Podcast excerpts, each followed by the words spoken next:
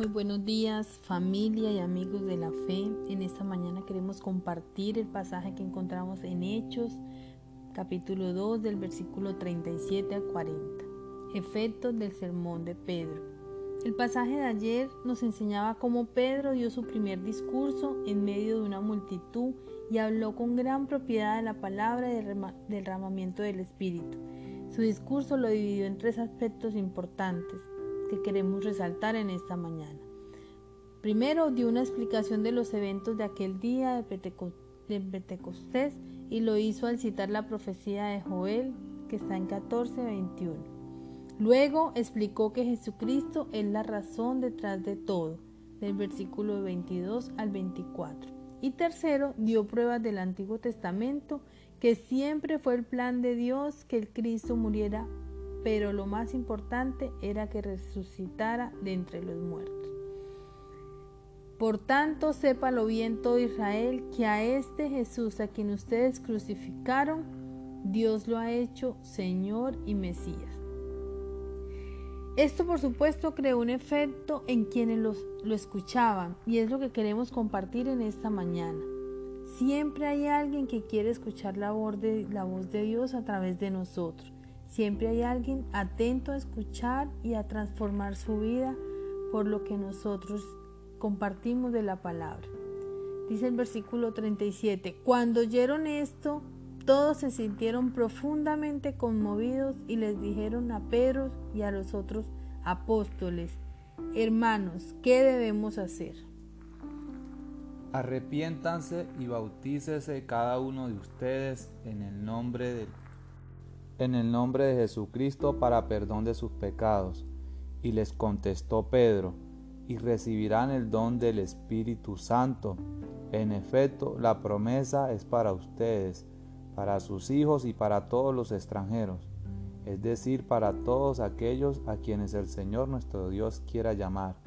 Y con muchas otras razones les exhortaba insistentemente, sálvense de esta generación perversa.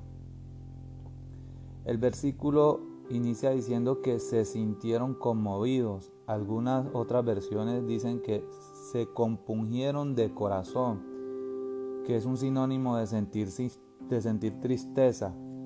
Y claro que tenían que sentir tristeza porque les estaba hablando Pedro algunas de las personas que participaron en la muerte de Jesús.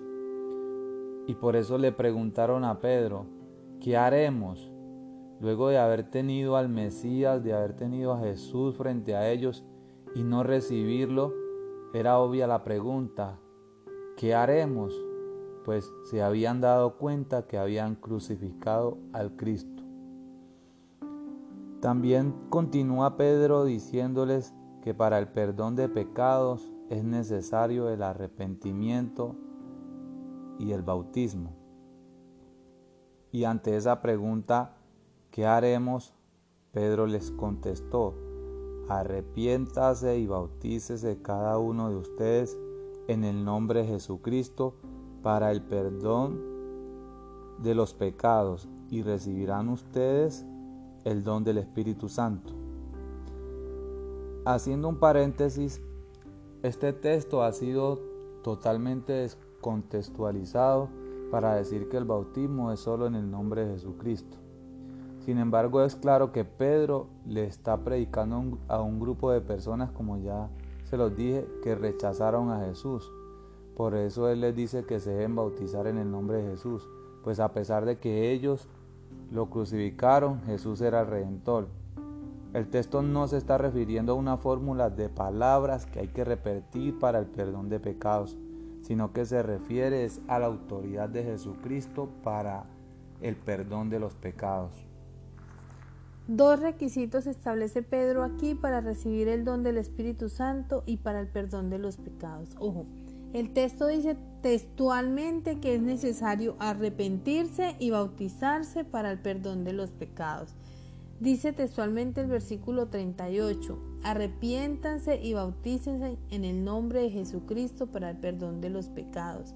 Primero, arrepentirse de todos los pecados. Suena fácil, pero es de las cosas más difíciles para nosotros los seres humanos, porque arrepentirse implica renunciar a tantas conductas que para nosotros son atractivas, pero que a Dios no le agradan. Arrepentirse implica guardarse completamente para Dios. Arrepentirse implica preparar nuestro espíritu para recibir el Espíritu Santo. Y el segundo, bautizarse, que significa sumergirse en el agua, nacer de nuevo, una nueva persona. Igualmente en este texto podemos ver reflejado el inmenso amor y la gracia de Dios sobre la humanidad. Aquí, insisto, Pedro le está hablando a un grupo de personas que tuvo mucho que ver en la muerte de Jesucristo, pero Dios a través de Pedro les está ofreciendo el perdón de pecados y lo único que necesitan es arrepentirse y bautizarse. Además, es tan grande la misericordia de Dios que Pedro les dice que la promesa de recibir el don del Espíritu Santo es también para sus hijos, para los extranjeros y para todo aquel que Dios quiera llamar. En pocas palabras, la promesa de recibir el Espíritu Santo es para toda la humanidad.